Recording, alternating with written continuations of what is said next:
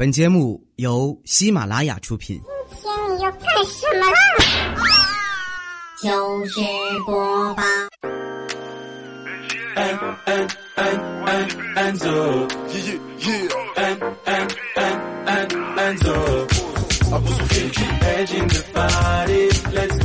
Hello，各位好，欢迎收听本期的糗事播报，我就是出门不用化妆的素颜女神经小猪。不知道各位有没有被偷过东西的经历呢？如果你不能帮我们找回来，那就不要问。好，我不问。啊啊啊啊所以现在这样节目叫我怎么进行下去？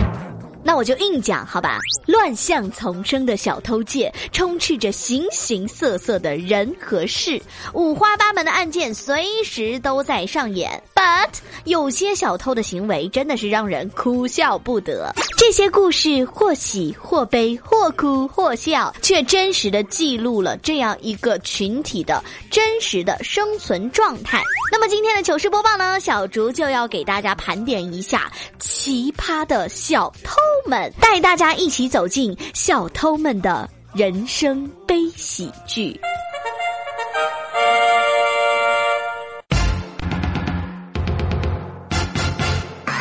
首先来看第一个，在二零一五年的二月十四号情人节的这天，不过呢，跟情人节没什么关系。上海的周女士在吃饭的时候，手提包不翼而飞，包里呢有八千多块钱的现金，还有一些相关证件和钥匙。那她得赶紧报警啊！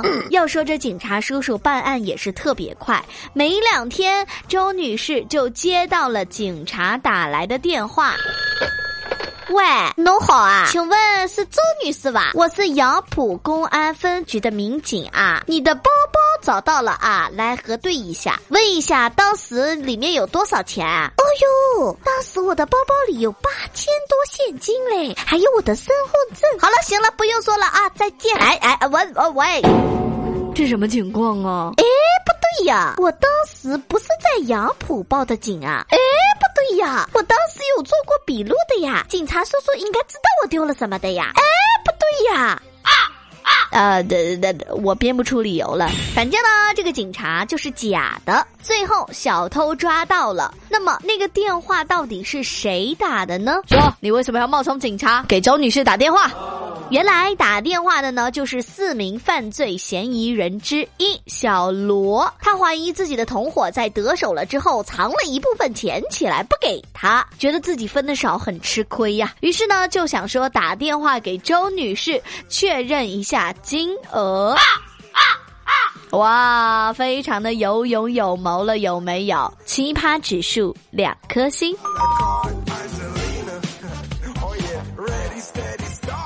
接下来这件还是发生在二零一五年的事儿。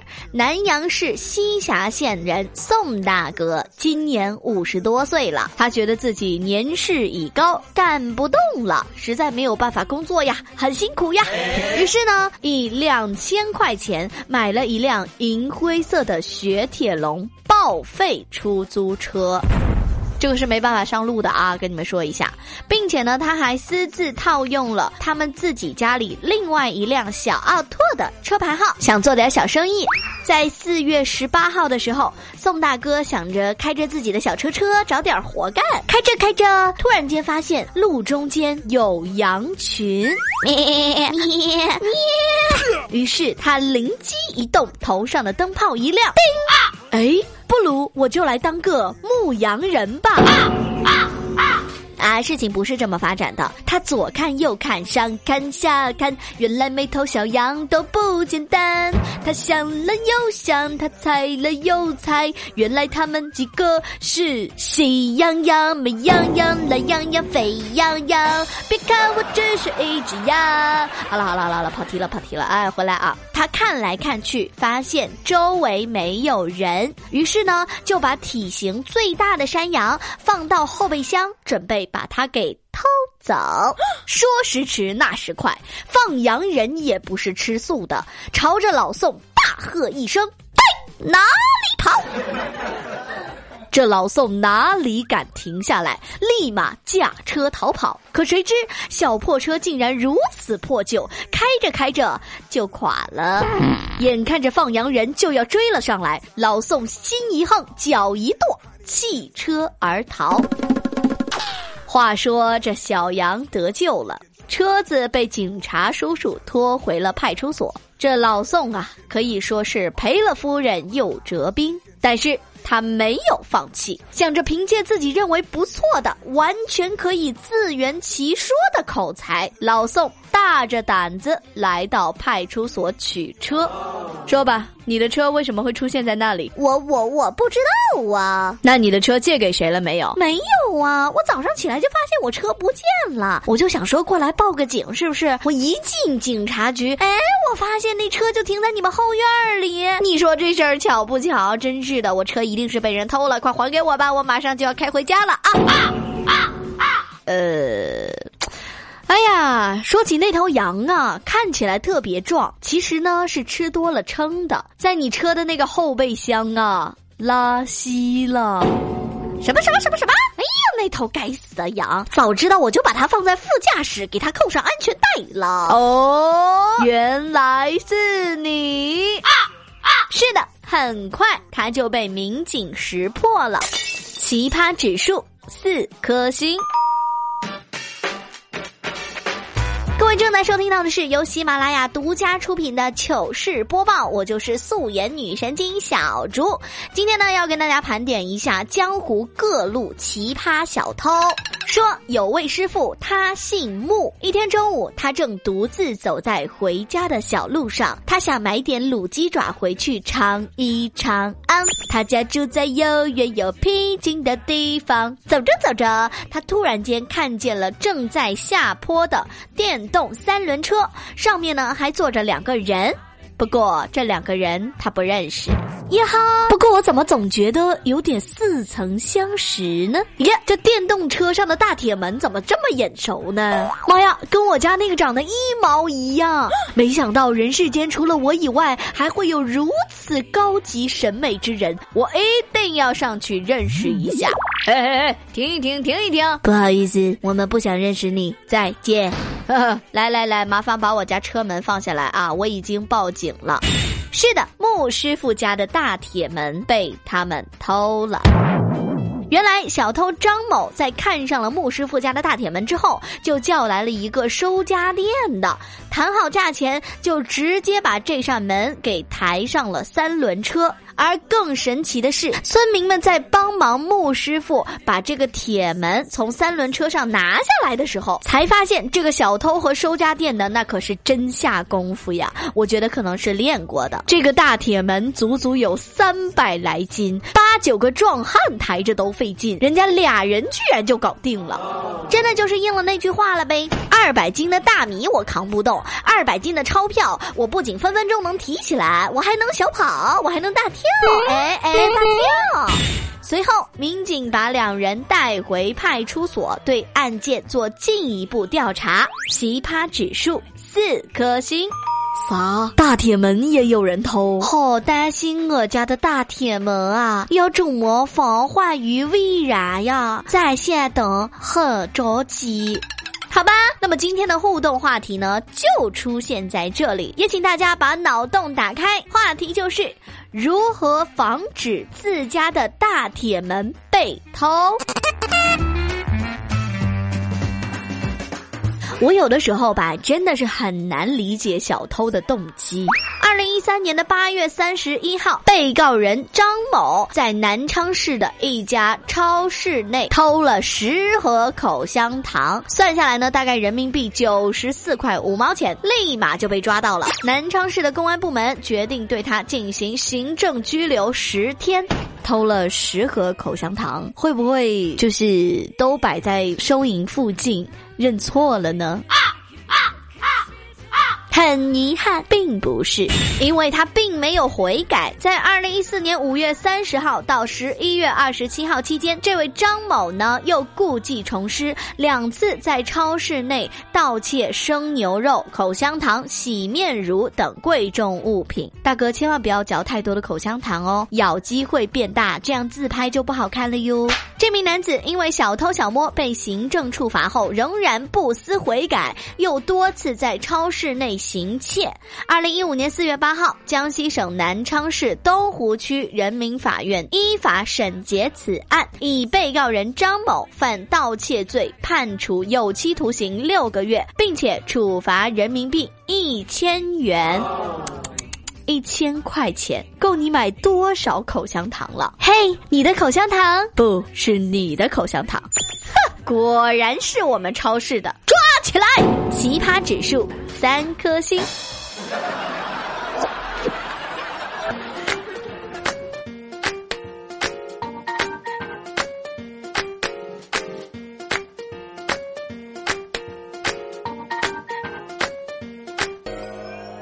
下来这个事儿呢就厉害了，事情发生在湖北，说一个小偷小谢去居民杨先生家里偷东西，偷完了东西之后，突然间发现主人站在门口聊天，完了出不去了。要说这小谢心理素质强的那是真的没话说，大模大样的直接走了出去。请问你这个房子租不租啊？啊，你好。我是驾校的负责人，我是负责租房子的。主动迎上去，假装租房子，和主人套近乎。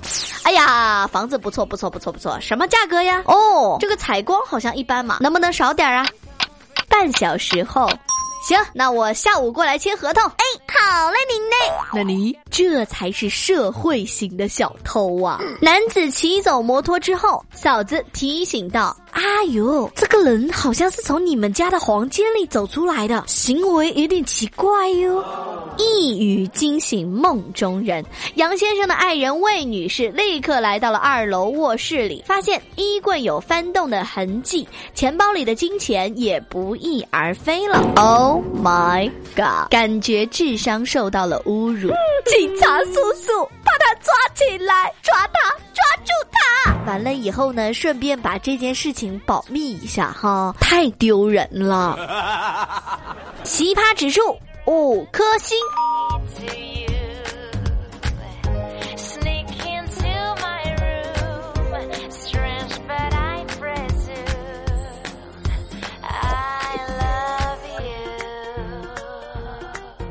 他说，有一天，李先生把自己的奔驰 S 六百停在了某个饭店的停车场，随后呢就去饭店吃饭了。一个小时以后出来取车，突然间发现自己的两个 LV 公文包被偷了，包里面装有现金十一万多和公司的业务合同。于是呢，李先生迅速到派出所报了案。令人意外的是，当天晚上，李先生呢就收到了一个自称姓张的陌生男子的短信。哥，我认识你，你人品特别好。最近经济拮据，咋借哥的钱解燃眉之急，一年后如数归还，请不要报警。我的电话是临时的，马上停用。包和合同将在成都联系野地司机，明天早上凌晨四点钟送还。那一定是我的哪位兄弟需要着急用钱。第二天，李先生和民警真的在火车站收到了小偷花了两百块钱包车送还的 LV 公文包和公司合同。哎呀，太感人了！一定是我的哪个朋友缺钱。喂，警察叔叔啊，他们把包给我送回来了啊，但是钱没送回来，麻烦你帮我抓住他，快点快点抓住他。嘿，通过大量的走访调查，专案组很快锁定了两名九零后犯罪嫌疑人吴某和广元青年人马某。民警呢到达两人所在的地丽江之后，发现嫌疑人已经坐上了从丽江去成都的大巴车。在当地警方的协助之下，民警迅速追击，在丽江市永胜县境内把即将要和女朋友一起返回成都的犯罪嫌疑人马某给抓获了。根据交代，另外一名嫌嫌疑人吴某邀约女网友在大理见面，于是呢，民警又立马嘎噔嘎去向了大理。在当地警方的配合下，在大理的一间客栈把吴某抓获。呵呵，奇葩指数三点五颗星，看看都是为了爱情，为了爱情。再说一个。家住在荣昌县的李大爷，在二零一五年的四月三号来报警。哎呀，警察呀，我家进了小偷啊！哦，被偷了什么东西？啊，空调、洗衣机、电视机、饮水机。呃，这个小偷本职工作是回收二手旧家电的吧？客厅还放了一个装满锅碗瓢盆、柴米油盐的篮子，想必是小偷忘记带走的。根据李大爷说，由于自己的儿子和儿媳妇儿都在县城里面上班，一个月之前呢，儿媳妇生了小孩儿，这段时间自己和老伴儿都到县城里去帮忙带孩子了。没想到回家竟然遇到了这样的事情。哦，这小偷一定是经过踩点，知道你们不在家，那不如我们就。好了，不要制造节目效果了。新闻都出了，还这么悄咪咪的干什么？民警呢判断这个小偷可能会再次光顾，叮嘱李大爷让家中保持原样，守株待兔。按照警察叔叔的吩咐，李大爷的儿子叫了几个朋友在家里进行蹲守。过了几天，正当大家以为这个小偷估计不会再来，只能自认倒霉的时候，晚上十点左右，突然间呢，听到有人用钥匙开门，一个身影随后闪了进来，灯一开，surprise，祝你生日快乐！来，把他给我抓起来！小偷吓懵了，一瞬间被所有人给抓住。随后，民警也赶到了现场。根据犯罪嫌疑人杨某交代，这一个月以来呢，他一共去了三趟，每次都没有什么收获，索性就直接在这里做饭、吃饭，然后睡觉。小样的，偷东西还不算，还在我家住下了。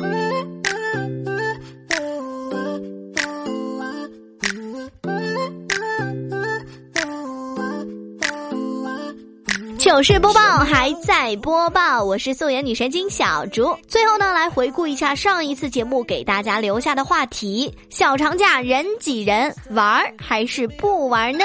首先要谢谢一下大家上个月对我的生日祝福，感恩你们。有点恶心哈。好了，接着来说话题。契约厮守，十一可以去单位旅游，人少管饭还发钱。契约厮守啊，你可能是有点想多了哟。假期去单位旅游，除了人少以外，另外两项都是不可能发生的。什么三倍工资都是骗子。嘤嘤嘤。佳期如梦，倩如心，抢到了前五十，可是我却什么都不想说，因为把假期带到我生活中的他已经离我远去，我只有听，从此听下去，因为我知道他也在听，我们都会因为你而多一份开心和温暖。啊啊啊！呃，不管了，谢谢哦。文化的小白菜，国庆为了月考泡在辅导班六天，最后一天检查身体，医生说我这么瘦，竟然血脂高，所以你是想在我面前说你瘦吗？H D G G，我觉得厕所一日游更好哎。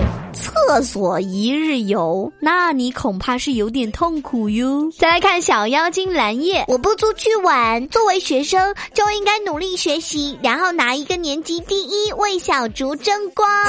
不错不错不错不错，我就喜欢这样正能量的蓝叶。这次你是全班倒数第几呀？对于假期玩不玩的这件事情呢，总是有一票人用一个“宅”字就可以回答一切外出的问题了。隔壁花竹，哎呀，出去干嘛？累死了。派哥的小迷弟，还是在家的好。在家归在家，恐怖故事听多了会睡不着的哟。无双宝宝哈哈，太堵车了，不出门，在家看看电视剧也挺好的呀。说的也是很有道理啊，《延禧攻略》《如懿传》《还珠格格》《锦绣未央》，看完了以后，见到谁都想当面撕一场。热心听友白兰地，放假不存在放假的，永远都不会放假的。细思极恐。天哪，在我的小粉丝里，居然还有一位如此热爱工作的人，是多么的值得我们学习呀！来，白兰地，你告诉大家，告诉我们你的工作是什么？以后大家找工作的时候，请记得避免哟。而对于我来说呢，就算假期，我也是会兢兢业业的更新节目的哟。所以你们放心吧。呵呵，我是不知道什么假期了，但是从来没有见你认真更新过。啊，啊好了，跳过这个话题。今天呢，留给各位的是下一个话题：如何防止自家的大铁门被偷？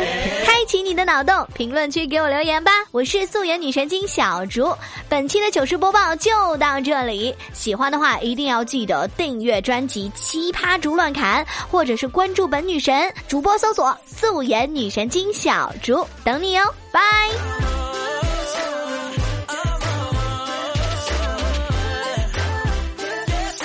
Sucker for you.